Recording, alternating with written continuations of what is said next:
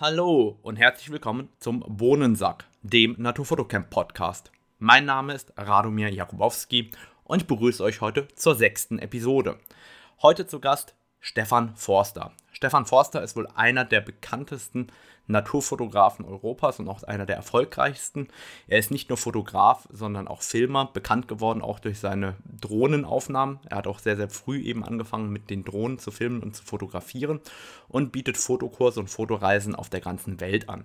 Gleichzeitig ist gerade sein neuestes Buch erschienen, Insel des Nordens im Tenois Verlag. Und wir werden uns heute nicht austauschen über seine eigentliche Arbeit, sondern über ein Projekt, das wir beiden im letzten Jahr ins Leben gerufen haben, nämlich dem Hashtag NoFee-NoContent.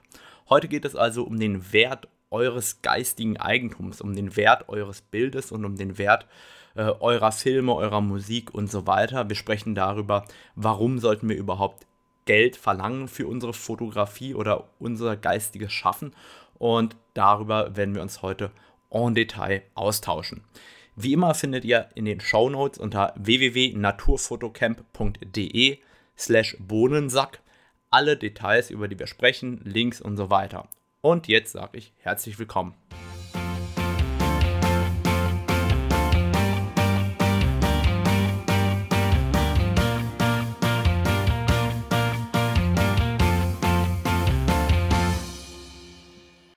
Hallo und herzlich willkommen, Stefan. Schön, dass du da bist. Hallo Rado, schön, dass ich da sein darf. Stefan Forster ist ähm, oder war zunächst Fotolehrer und ist dann zum Fotografen und Filmer geworden. Er hat ähm, eine eigene Fotoschule in der Schweiz und macht ganz, ganz großartige Fotoreisen fast auf die ganze Welt. Das heißt, er gibt Seminare, er macht Multivision-Shows, er macht Fotoreisen und immer mehr auch äh, sehr, sehr erfolgreiche und wunderbare Naturfilme. Und wer das Ganze mal online auch sehen möchte, findet das Ganze unter stefanforster.com. An dieser Stelle noch ganz wichtig für die Show Notes, wenn ihr da noch was nachlesen wollt, über das wir gesprochen haben, das findet ihr später auch alles unter naturfotocamp.de und da könnt ihr oben auf Podcast klicken und euch zu jeder Episode natürlich auch die Show Notes anschauen. Unser Thema heute ist ein schwieriges. Wir unterhalten uns über Bilder und ihren Wert, über den Hashtag NoFeeNoContent, den Stefan und ich ins Leben gerufen haben. Und wir möchten heute dafür sensibilisieren, warum wir für Bilder Geld fragen sollten oder auch nicht und wie oder welche Anfragen da auch auf uns zukommen und wie wir damit als professionelle Naturfotografen und Filmer auch umgehen. Das heißt, die allererste Frage an dich, Stefan, ist natürlich, warum sprechen wir dieses Thema überhaupt an und warum machen wir beide uns äh, schon immer auch dafür stark, Geld zu fragen für unsere Aufnahmen, für unsere Bilder, für unsere Arbeit? Ja, ich denke, es geht, also zuerst mal vielen Dank für deine schöne Vorstellung. Es geht dabei eigentlich hauptsächlich darum, ähm, ich weiß nicht, wie es bei dir war, aber ich habe mich immer an jenen Fotografen orientiert, die mir persönlich äh, ein Vorbild waren. Da gab es ein paar Fotografen in der Schweiz, ähm, als ich wirklich noch klein und jung war. Und äh, diese ähm, Fotografen haben damals schon wirklich da kein Bild, gab es unter 2000 Franken. Ähm, die Bilder waren die, die waren total einzigartig und es, es war wie eine Art, ein Privileg, ein solches Bild von so einem Fotografen benutzen zu können oder zu Hause zu haben. Und heute ist das halt, ja, heute ist es total anders. Die, die Fotografie ist heutzutage total inflationär geworden. Du kennst es ja und wir beide mit unseren Seminaren und Workshops tragen ja dazu bei, dass der, der Markt überflutet wird mit Bildern und ich denke, dass es hier an der Zeit ist, da waren wir uns von Anfang an ja einig, dass den Leuten zu erklären, hey, bloß weil es viele Bilder gibt, müssen diese Bilder nicht unbedingt keinen Wert mehr haben. Ja, das sehen wir oder sehe ich an der Stelle ja ganz genauso. Es ist ja durchaus so, dass äh, sowohl bei mir als auch bei dir machen ja am Ende auch ähm, Bilder und der Verkauf von Bildern, von Artikeln und von Videomaterial im Endeffekt ja durchaus einen beträchtlichen Anteil auch unserer Einnahmen aus. Und wenn ein Unternehmen natürlich Bilder umsonst bekommen kann, anstatt dass es die Bilder von uns kauft, ähm, kann ich ja natürlich auch verstehen, ähm, dass jeder Betriebswirt eins und eins zusammenzählt und sagt, okay, dann nehme ich vielleicht die Bilder und der, den Artikel, der mich kein Geld kostet und äh, habe quasi meine Mitarbeiter oder diese Arbeitskraft eingespart, um äh, eben diese Ausgaben nicht zu haben. Damit werde ich ja am Ende profitabler. Und dann ist die Frage, wie gehen wir damit um oder wie können wir den Wert des Bildes stärken und probieren, diesen Wert hochzuhalten, damit eben das weniger passiert. Mhm. Wie gehst du damit um? Also ich sage immer so gerne, der Wert eines Bildes hängt von vielen Faktoren ab. Also in erster Linie würde ich sagen, davon, ob es sich um eine seltene Aufnahme handelt, ist es eine Aufnahme, die sehr einfach reproduzierbar ist oder nicht.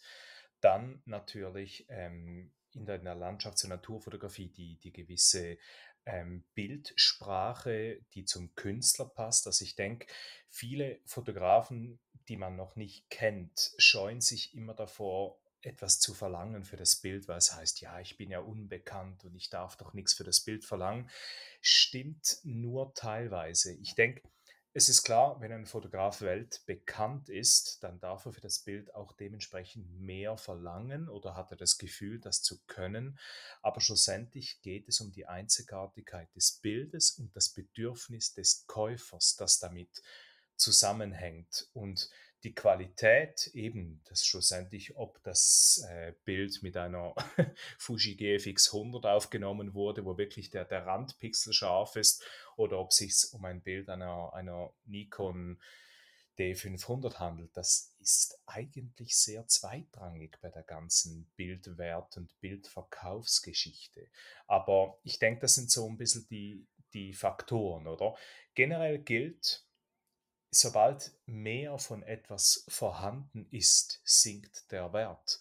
Das heißt, man muss als, als Fotograf, das kennst du auch, Rado, gute Bilder sind für uns Fotografen ja nur ein Teil der Arbeit. Ähm, das Marketing, wie wir uns verkaufen, den Brand, den wir schaffen, macht viel mehr Einfluss auf den Wert unseres Arbeitens als die, die Bilder selbst. Denn sind wir ehrlich, gute bis sehr gute Bilder sind heutzutage eigentlich sehr leicht realisierbar, wie ich das finde.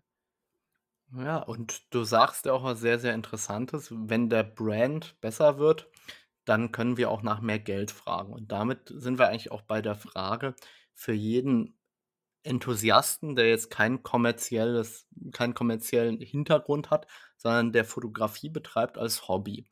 Ähm, ist der Wert eines solchen Bildes identisch zu dem eines Profis oder darf der überhaupt Geld fragen dafür?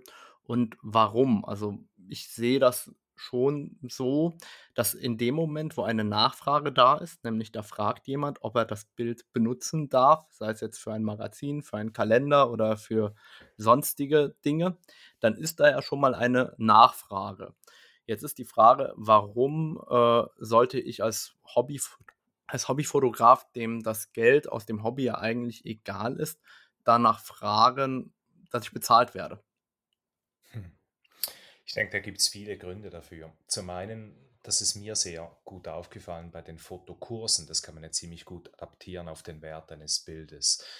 Ähm, wenn man beginnt als Amateur-Hobbyfotograf und mit, sagen wir mal, 20 Euro pro Bild beginnt oder noch, noch weiter unten, die Bilder gibt man kostenlos, oder? Dann kommt ein Magazin, dann kommen Käufer, ja, also Käufer kann man dem ja nicht sagen. Und die kriegen immer alles umsonst. Artikel werden geschrieben, umsonst, umsonst, umsonst. Und plötzlich wird man besser. Und dann sagt man sich als, als Hobbyfotograf, Mai, Jetzt habe ich 10.000 Euro für eine Kamera ausgegeben, 15.000 Euro für die Reisen, die dafür nötig waren, diese Bilder aufzunehmen. Jetzt will ich Geld dafür. Und dann kommt das große Problem. Und zwar all jene Leute, die die Arbeit von mir geschätzt haben, weil sie die ja kostenlos bekommen haben, sind plötzlich nicht mehr bereit, etwas dafür zu bezahlen, weil das mussten sie bis an ja auch nicht, oder? Und das, da kommen viele Fotografen, Amateurfotografen vor ein großes Problem. Selbst wenn die was dafür verlangt haben, sagen wir mal 100 Euro oder 50 Euro pro Bild, kommt irgendwann der Moment, wo sie es vielleicht probieren, das beruflich zu machen oder wo sie eine ganz einfache Rechnung machen. Rechnet sich diese ganze Arbeit für mich überhaupt, wenn ich so und so viel verlange? Und dann kommen wirklich sehr, sehr, sehr viele Amateurfotografen auf die Welt und sehen, sorry, das ist ein absolutes Verlustgeschäft. Das heißt, all jene, und davon gibt es viele, die probieren aus der Fotografie oder aus dem Filmen hobbymäßig rauszukommen und das beruflich zu machen, müssen früh vorher schon probieren, Preise für ihre Arbeit zu kreieren, die realistisch zu einem Überleben führen können. So ist das meine Meinung.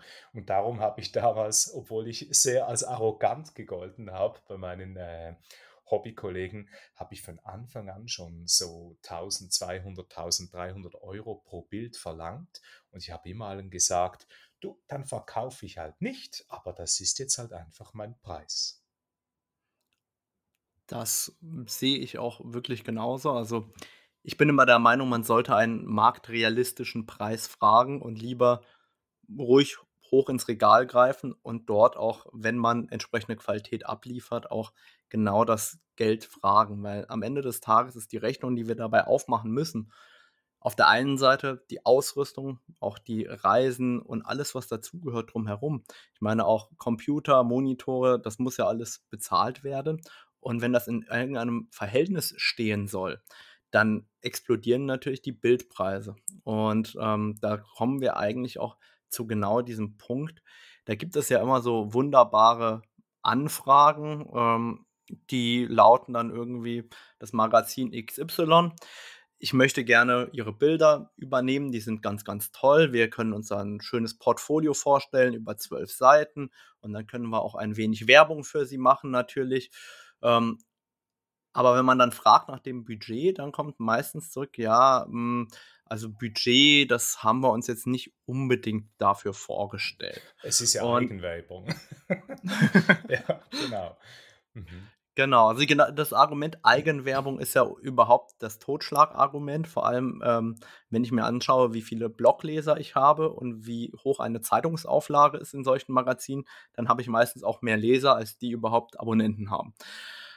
Aber wie gehe ich jetzt damit um, äh, wenn ich ja noch nicht geübt bin in dieser Geschäftswelt? Also was, wie, wie reagierst du auf solche Anfragen und was wären so deine ersten Tipps? Wie, wie gehst du mit einer Anfrage um? Was sollte ich darauf antworten, damit ich da irgendwie äh, einen Fuß reinbekomme? Mhm. Ich denke, das Ganze ist ein Prozess, das kennst du auch. Man hat begonnen als, äh, als junger Fotograf, man war ja, irgendwann mal gut, dann hat man die erste Anfrage gekriegt und dann hieß es, das Fotomagazin XY will drei Seiten von meinen Bildern publizieren und dann wird man drei Zentimeter höher äh, und boah, ist das cool und naja, bezahlen müssen die nichts. Für mich ist das eine Ehre, dort drin zu sein und das klappt dann mal ein paar Jahre lang gut und irgendwann sieht man mal, hui, ähm, ja, eben sind wir wieder beim Problem von vorhin. Ich möchte jetzt Geld dafür verlangen. Und in dem Moment ist vorbei mit Magazinen und Publikationen und sonst irgendwas, oder? Und bei mir war das genau dasselbe. Ich habe, glaube ich, bei zwei oder drei Magazinen habe ich die Bilder kostenlos gegeben. Mittlerweile haben wir so eine Schmarotzer-Standardantwort, nennt sich das. Meine Frau hat das einen tollen Ordner gemacht im E-Mail Eingang Schmarotzer-Anfragen. Und die Leute kriegen von uns dann einfach so eine so eine E-Mail, so eine Preisliste, Magazinauflage 20.000, Bildgröße eine ganze Seite, Kostenpunkt 450 Euro und so weiter und so fort. Und das Witzige ist wirklich, eine Antwort bleibt da mittlerweile eigentlich grundsätzlich aus. Und wir ziehen das wirklich voll durch. Also selbst wenn namhafte Magazine wie beispielsweise Geo oder äh, National Geographic oder so anfragen, dann ist es wirklich mittlerweile so, wir verlangen Geld dafür. Und mein Killer-Argument, ich habe das immer auf Englisch und auf Deutsch in diesen E-Mails drin, ist, ihr könnt mir doch nicht offerieren, dass ihr die Bilder kostenlos kriegt, weil es Eigenwerbung für mich darstellt. Das wäre ja ganz genau gleich, wie wenn ich zu meinem Vermieter gehen würde und sagen würde, hey, es ist Eigenwerbung für dich, wenn du sagen kannst, der Stefan Forster ist in meiner Wohnung und äh, dafür bezahle ich nichts, oder? Also schlussendlich, das, das Ganze ist ziemlich idiotisch, aber diese, diese Magazine, die bauen natürlich darauf auf, ja, dass die Bilder kostenlos kommen. Ganz genau. Jetzt kann es ja nicht sein, dass jeder Amateur sich eine Liste zurechtlegt und ähm, eine solche Antwort mit einer Preisliste macht. Ich meine, das ist zwar sehr schön professionalisiert, aber ich glaube, die meisten sind ja nicht in dieser Situation, dass sie das so stark professionalisieren würden. Deshalb wäre mein Tipp im ersten Step wirklich auch nach Geld zu fragen, schon recht früh im Prozess, einfach zu sagen, okay, ähm, ihr wollt meine Bilder oder ihr wollt meine Artikel. Wie sieht es denn aus mit eurem Budget? Was habt ihr denn dafür vorgesehen? Einfach um schon von vornherein zu wissen, sind die überhaupt bereit, etwas zu bezahlen oder nicht. Und dann ist die Frage, wie definieren wir denn, was in so einer Liste steht, wie du das so schön gesagt hast? Wie, wie definieren wir diesen Preis? Wo, woran hast du dich da orientiert? Oder gibt es da vielleicht auch Listen im Internet? Wie kann man da am Ende des Tages auch einen marktfairen oder marktüblichen Preis abfragen, weil genau das ist ja das Problem. Die meisten wissen auch noch überhaupt nicht, wie viel Geld kann ich denn jetzt für das Recht zu drucken verlangen oder für das Recht im Kalender zu erscheinen oder für das Bildrecht XY. Was verlange ich da denn jetzt konkret für einen Preis? Ist jetzt 80 Euro schon viel oder sind das eher 800 Euro oder sind das 8000 Euro, die ich jetzt fragen kann? Hm, schwierig. Also ich denke, es gibt Listen, die kennst du ja auch. Ich spreche jetzt mal für mich in der Schweiz. Da gibt es den Schweizer Berufsfotografenverband. Und dieser Verband, der stellt auf seiner Webseite diese Listen bereit und dort kann man sich orientieren. Aber schlussendlich sollte trotzdem der gesunde Menschenverstand noch ein wenig ein wenig ähm, mitspielt. Wenn jetzt beispielsweise eine ganz kleine Firma, so das Café um die Eck, fragt, ob sie ein Bild benutzen dürfen für ihren neuen Café, Front, ähm, sag mal die Etikette, oder? dann verlange ich natürlich einen anderen Preis, wie wenn beispielsweise Audi irgendwie kommt und eine Aufnahme möchte von ihrem Audi R8 vor XY, irgendeinem schönen Hintergrund, äh, da, das ist absolut klar. Also man sollte die Bildpreise der Größe der Firma beziehungsweise dem geschätzten Budget einer Firma anpassen. Und so ist es bei mir auch. Also wenn beispielsweise bei den Filmen ähm, also ich denke, du, du das, ich, mich interessiert das sehr, wenn du das den Leuten auch sagst nachher, aber wie viel verlange ich so in der Regel? Ich kann da mal zwei, drei ähm, Punkte nennen, ähm, denn ich kriege sehr viele Anfragen diesbezüglich. Und zwar verlange ich jetzt beispielsweise, wenn jetzt eine große Firma zu mir kommt und die wollen ein Bild für den internen Druck von Broschüren plus für die Webseite und das für eine Laufzeit von einem Jahr, dann verlange ich für dieses Bild so zwischen 1500 und 2500 Euro für diese Anwendung. Wenn jetzt diese Firma einen sogenannten Full Buyout, also einen Bildauskauf plant, dann sprechen wir von bis zu 10.000 oder 12.000 Euro, die ich für ein Bild verlange. Das bedeutet aber, dieses Bild kann ich nachher nicht mehr nutzen. Und ich kenne viele Fotografen, die dieses Privileg schon hatten, einen solchen Full Buyout zu offerieren, aber das ist once in a lifetime. Also mir persönlich ist das noch nie, noch nie passiert. Ich habe das zwar schon mal offeriert, aber ja, egal, eben lieber nicht verkaufen als zu günstig. Dann beispielsweise, wenn jemand anfragt für eine Webseite, für die Startseite, Internetanwendung, Laufzeit vier Jahren, dann verlange ich für so ein, für so ein Bild ungefähr 400 bis 500 Euro. Wenn äh, eine Firma anfragt, Kalenderproduktion, beispielsweise äh, Geo hat jetzt gerade angefragt für diesen Panoramakalender, dann verlange ich halt wirklich 550 Euro pro Bild. Das ist das, was ich brauche, das, das, das das wirklich so diese ganzen Kosten deckt. Und äh, die haben sich bereit erklärt, 350 zu bezahlen, also ist dieses Projekt ins Wasser gefallen. Oder obwohl es ein schönes Prestigeprojekt wäre. Ich denke, man muss dann auch hart bleiben und, und wirklich hinter dem stehen, was man tut und da nicht einknicken. Und bei den Filmen beispielsweise ist es was ganz anderes, denn Filmaufnahmen bedarf, also für eine Filmaufnahme bedarf es ein bisschen mehr Aufwand als für eine Fotografie in einer bestimmten Situation, weil es reicht bei der Fotografie einen schönen Moment mit einem guten Bildaufbau zu kriegen. Beim Film braucht es eine Bewegung, braucht es ähm, etwas, das, das im Bild geschieht, das einzigartig ist. Oder? Und dort ist es jetzt so, dass ich in der Regel pro Sekunde, wenn ganz große Firmen anfragen wie WWF, äh, BBC, wie auch immer, habe ich einen Sekundenpreis von ungefähr 240 ähm, Euro pro Sekunde. Und das, das klingt jetzt nach sehr viel Geld, aber Großfirmen kaufen in der Regel keine Minuten oder, oder zwei Minuten. Da sprechen wir von fünf Sekunden dort, elf Sekunden dort. Das sind so ungefähr die Preise, die ich da verlange. Und orientieren tue ich mich da auch an großen Filmemachern. Ich habe zum Beispiel äh, die Filmpreise mit, ähm, mit Florian Schulz abgesprochen, der mittlerweile sehr stark tätig ist in diesem ganzen Filmbusiness, auch für ähm, BBC. Ich denke eben, wie du sagst, man soll sich nicht an den tiefsten orientieren, sondern man soll sich an denen orientieren, die man anstrebt oder ja, deren Niveau man anstrebt. Ich denke, genau diese Verhältnismäßigkeit, von der du sprichst, ist ganz, ganz wichtig.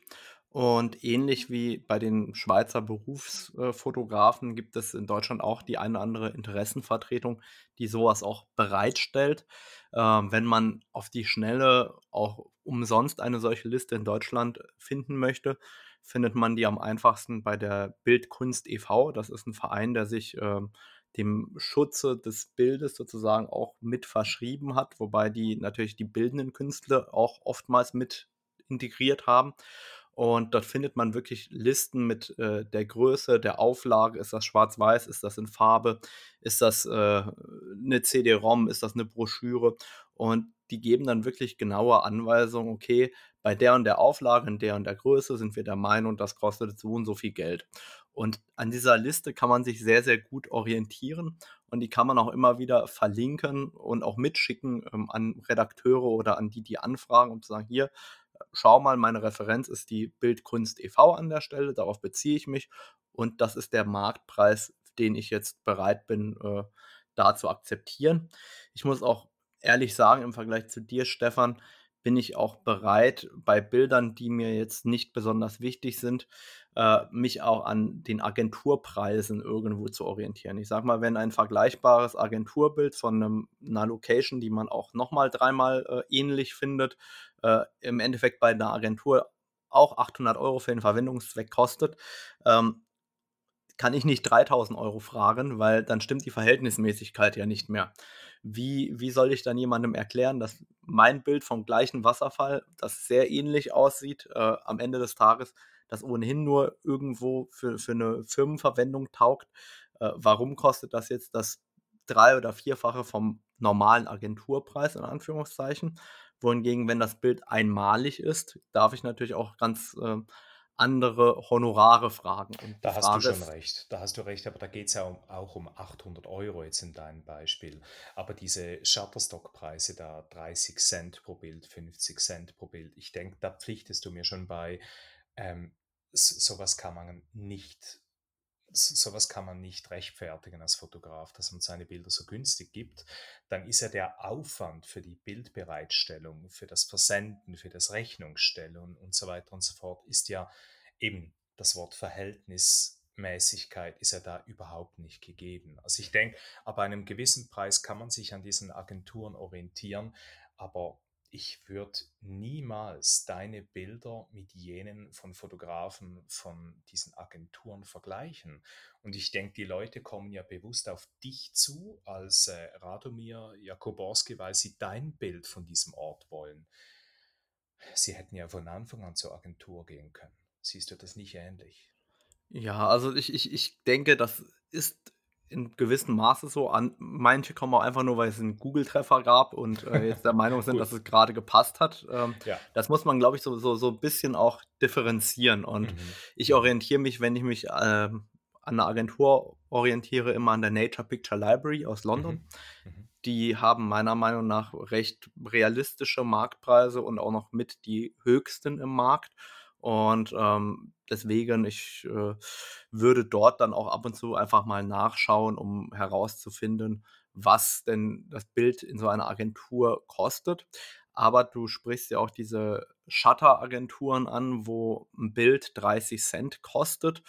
Und ich glaube, uns ist beiden klar, dass wir da nie etwas anbieten würden. Aber es gibt durchaus auch Fotografen, deren Namen vielleicht jetzt nicht genannt werden wollen, deren Geschäftsmodell darauf basiert, äh, ein sehr hohes Google-Ranking für einen sehr einfachen Gegenstand zu bekommen, zum Beispiel Tomate.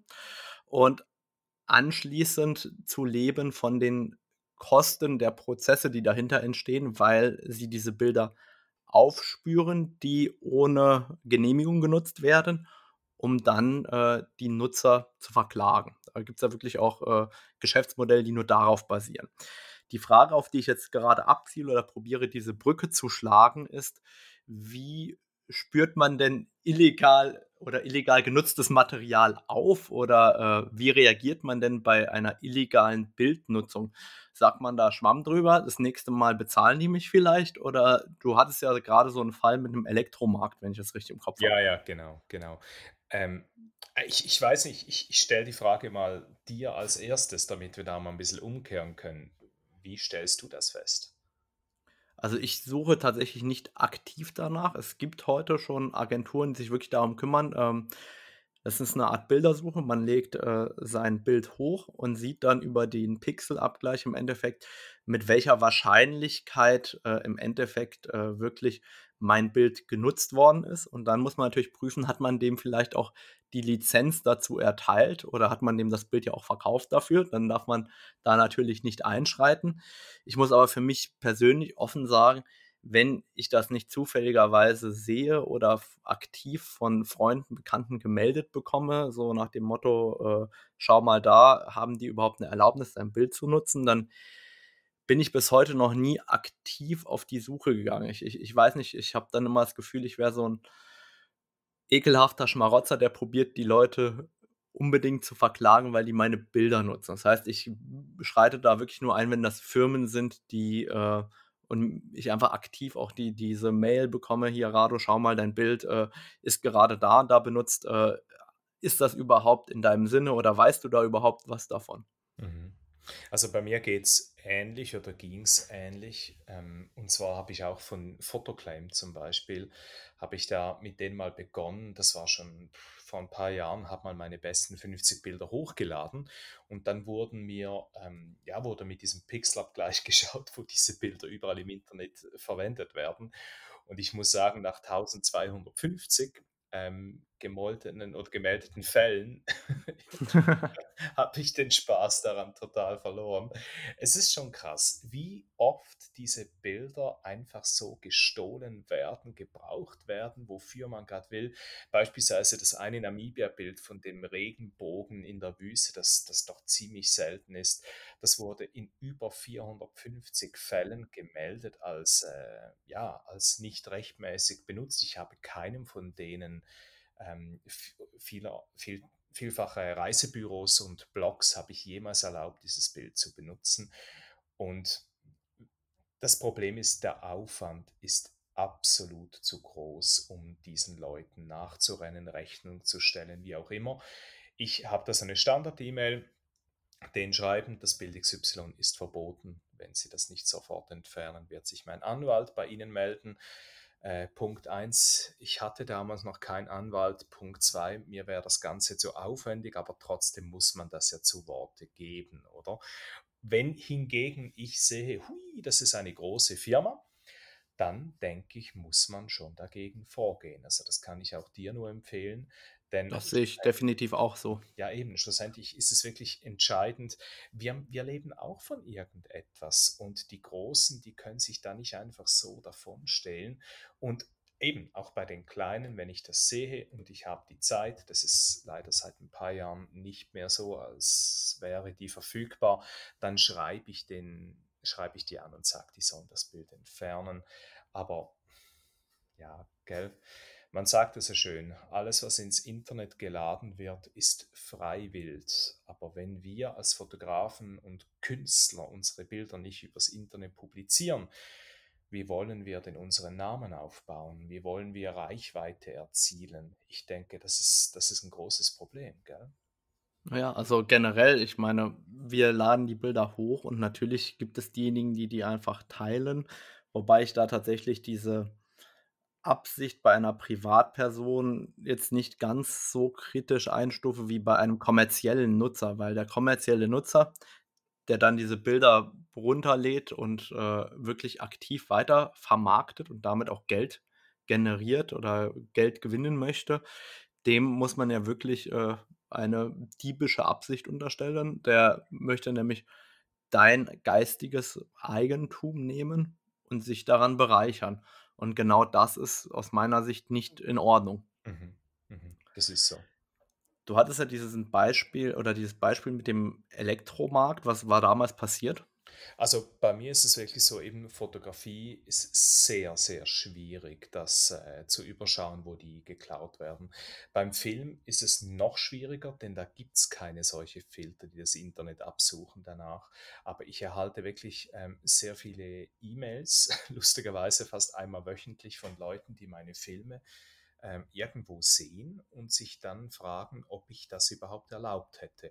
Und da habe ich von einem Kollegen eine, ja, ein Telefon gekriegt, hey, ich stehe da gerade im, im Elektroladen XY, das ist eine große Kette bei uns in der Schweiz und äh, die auf allen Fernsehern sehe ich deine Filme laufen. Und ich natürlich, boah, shit, ja, das habe ich nicht erlaubt, oder? Habe ähm, äh, ihm am Telefon gesagt, hey, bitte mach folgendes, filme bitte mit deinem Mobiltelefon sämtliche dieser Fernseher, aktiviere die GPS-Information, gehe hinter den Fernseher und schaue, ob die einen USB-Stick drin haben, denn das ist dann noch einmal mehr verboten, weil sie diese Filme nicht nur streamen für den kommerziellen Nutzen, sondern sie haben die offensichtlich mit irgendeiner Software von YouTube runtergeladen und offline auf diesen Stick geladen, hat er mir das alles gemacht hat er mir diesen Film hochgeladen auf, auf Dropbox und dann bin ich wirklich ähm, rechtlich gegen diese Firma vorgegangen mit diesem Film als Beweis und die hatten dann eigentlich gar keine Chance. Also die mussten das bezahlen und ja, hat mir natürlich die Augen geöffnet, wie gut, dass man, dass man dasteht.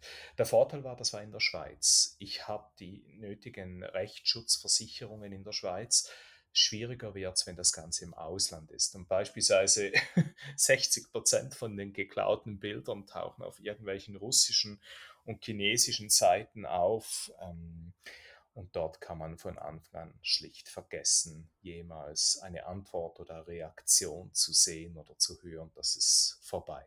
Am besten ist immer im Land drin oder zumindest in der EU.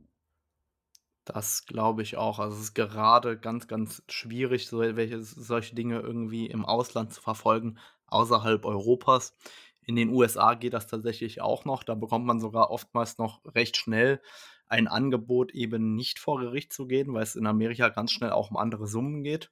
Aber, ähm, ich sage mal, China, Russland, äh, oder Afrika, da braucht man gar nicht äh, den Anwalt zu bezahlen. Das ist äh, rausgeschmissenes Geld am Ende des Tages. Ist schon so, obwohl jetzt mein neuestes Beispiel, das bislang drei, also das Schlimmste, das mir je passiert ist, äh, ist Shutterstock. Jene, die auf Facebook mit mir befreundet sind, haben das mitgekriegt.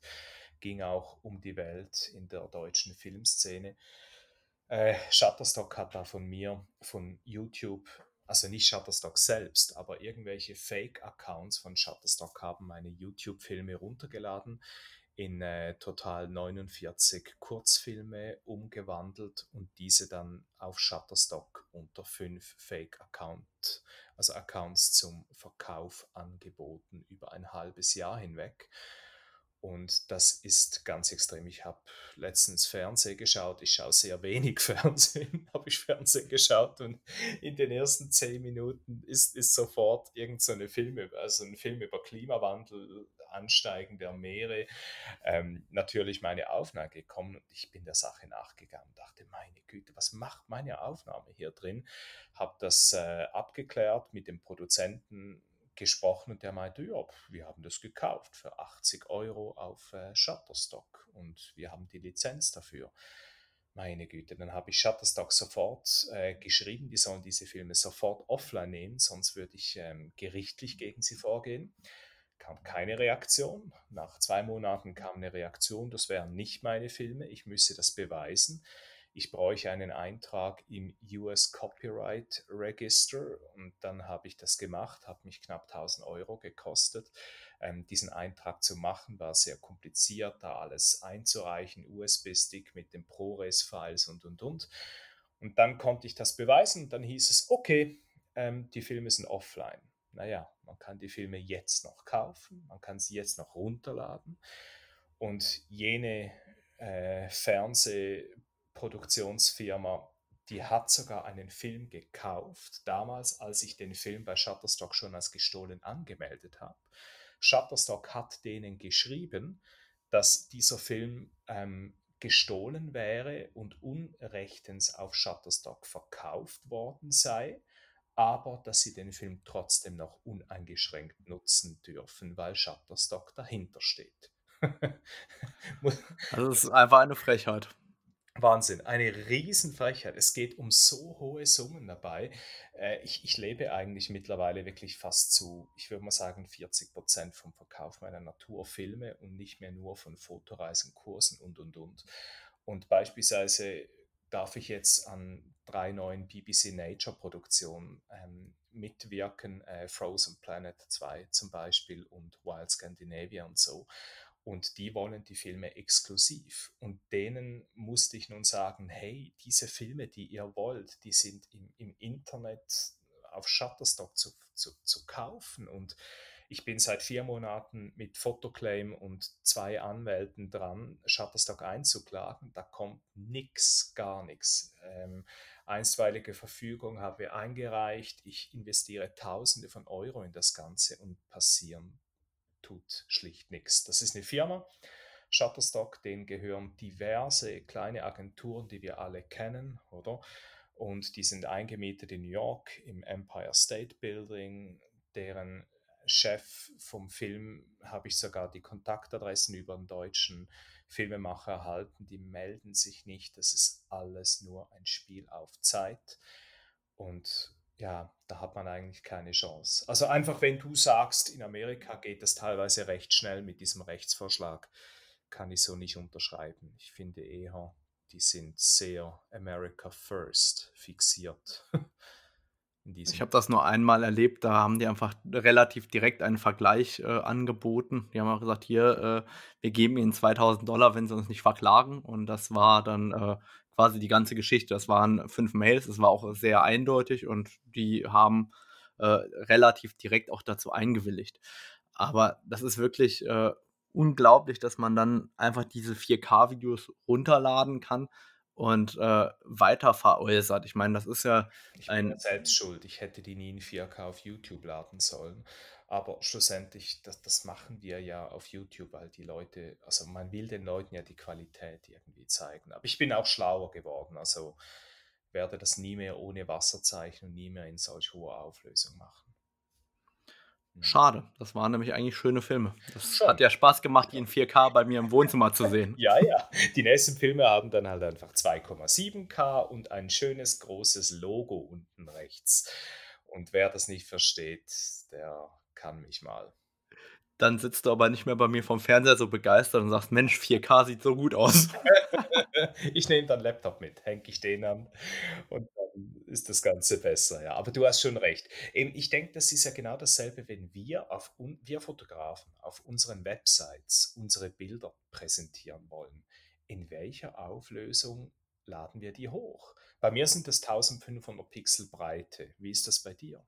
Ich bin tatsächlich bei 980 Pixel, weil ich der Meinung bin, mit 980 Pixel, da kannst du selbst keine schöne Postkarte mehr machen. Und ich weigere mich da Full HD oder höher auflösende Dinge hochzuladen, weil ab da, ich meine, von einem 3000 Pixel breiten Bild, das ist ja nicht viel heutzutage, kannst du aber schon ganz schnell auch mal 50 mal 60 oder eine ähnliche Größe irgendwo drucken und dann äh, brauchen die ja auch nicht mehr zu fragen, wie sie das Bild benutzen können oder was sie dafür bezahlen sollen, wenn sie das Bild ja schon in ausreichender Auflösung auf der Website äh, bekommen. Das stimmt, das stimmt. Ich denke einfach, hier müssen wir ein bisschen mit der Technik mitgehen. Ich bin äh, ein Apple, ein Apple-Nutzer und dieses ganze Retina-Zeug, wenn wir da von 280 ppi rechnen, also 280 Pixel pro Inch, die verballert werden, dann sieht ein Bild mit 1500 Pixeln sieht relativ klein aus. Also das ist munzig, das Ganze. Und darum eben 1500 Pixel ist auch das, was ich meinen Teilnehmern der, der Lightroom-Kurse immer sage, hey, größer wie das bitte nicht ins Internet. Eben, wenn du sogar auf 980 ähm, stehst, dann umso besser. Ich denke einfach, heutzutage, wo alle Bildschirme 4K sind, 8K jetzt das neue 4K werden soll, ja, irgendwann muss man vielleicht auch ein bisschen größer werden, gell? Ja, das müssen wir dann diskutieren und uns überlegen. Aber lass uns mal zusammenfassen für jeden Zuhörer nochmal, was soll er machen oder was können wir an Tipps an die Hand geben, wenn wir jetzt so eine kurze Quintessenz daraus bilden. Zuallererst müssen wir sagen, okay, hey, fragt nach Geld für eure Bilder, auch wenn ihr es nur als Hobby betreibt. Genau. Euer Bild hat einen Wert und diesen Wert abzufragen ist nicht nur wichtig für euch, sondern auch für alle anderen Fotografen, weil wenn die anderen Fotografen nicht mehr adäquat bezahlt werden, ähm, dann gibt es die vielleicht irgendwann nicht mehr. Das heißt, ihr schert euch vielleicht nicht nur um euer eigenes Bildrecht nicht, sondern ihr macht auch den Markt für andere kaputt. Und wenn alle einen Preis fragen, dann müssen irgendwann auch Magazine und ähnliches nochmal Geld bezahlen für ihre Bilder. Das heißt, der erste Schritt erstmal fragt wirklich nach Geld für eure Bilder. Dann, welchen Preis fragt ihr? Einen verhältnismäßigen. Wie bekommen wir heraus, was ein verhältnismäßiger Preis ist? Wir schauen uns entweder die Fotografenverbände an und der ihre Empfehlungen oder zum Beispiel die Bildkunst e.V. und finden heraus, abhängig von Auflage, Verwendungsdauer und Größe des Bildes, was einen Wert darstellen kann. Das heißt, ganz wichtig ist es, wie groß soll das Bild später verwendet werden, wie groß ist die Auflage oder Reichweite oder wie es auch immer gemessen wird und am Ende des Tages dann auch die Nutzungsdauer, je nachdem, worin das Ganze verwendet wird. Und dann bekommt ihr einen Preis vorgeschlagen, der euch vielleicht im ersten Moment auch ein wenig teuer vorkommt. Ähm, aber genau damit würde ich ins Rennen gehen und äh, auch aktiv gegebenenfalls eine solche Liste verlinken und mich darauf beziehen und sagen, dass ich das als fair empfinde und deswegen auch diesen Preis anbiete.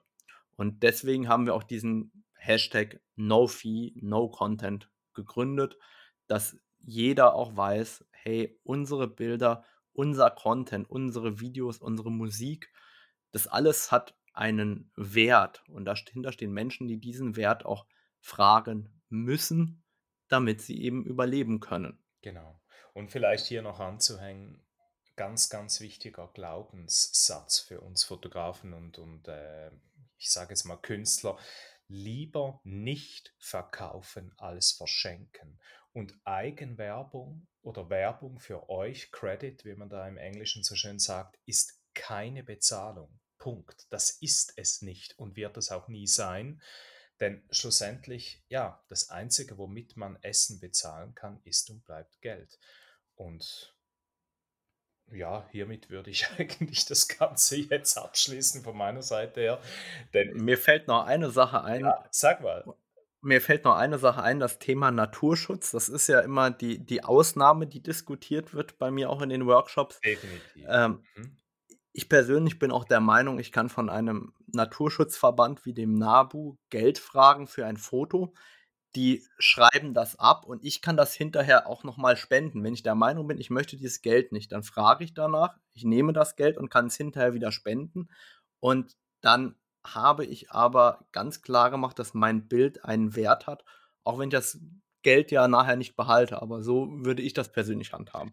Hast du recht. Auch hier schaue ich wieder auf die Größe des Unternehmens. Beispielsweise WWF, den habe ich den vollen Preis verlangt für. Ähm, ja, für einen Film, den sie für einen internationalen Werbespot ähm, kaufen wollten, aber auch nur, weil WWF schlicht eine riesengroße Maschinerie ist, wo mittlerweile 80 Prozent des Geldes in die, äh, in die Administration und Bürokratie fällt. Aber wenn jetzt so ein lokaler ähm, ja, Naturschutzverband irgendwas verlangt, dann bin ich teilweise wirklich sehr großzügig und, verschenke das, das Material auch, aber nur, wenn ich direkt einen Nutzen für die, ja, für die Umwelt daraus sehe. Ansonsten, sobald irgendein ganz kleiner Geschmack von Ausnutzen und Kommerzialität dahinter steckt, also Kommerz, dann, nee, bezahlen. Genau, das ist auch ein schönes Schlusswort, das sehe ich genauso. Wenn das die Naturschutztafel bei mir um die Ecke ist, da sind auch meine Orchideenbilder drauf, das finde ich vollkommen in Ordnung. Aber wenn dann der kommerzielle Gedanke auch da dazu kommt, dann sollt ihr bitte auch Geld verlangen. Dann kommen wir heute auch zum Ende. Ihr findet nochmal alle Links in den Show Notes unter naturfotocamp.de. Und ich bedanke mich ganz, ganz herzlich, Stefan, dass du dir die Zeit genommen hast, um mit uns über dieses wichtige Thema zu sprechen. Mhm. War super. Danke vielmals, Rado. Bis ein andermal, gell? Ciao. Tschüss.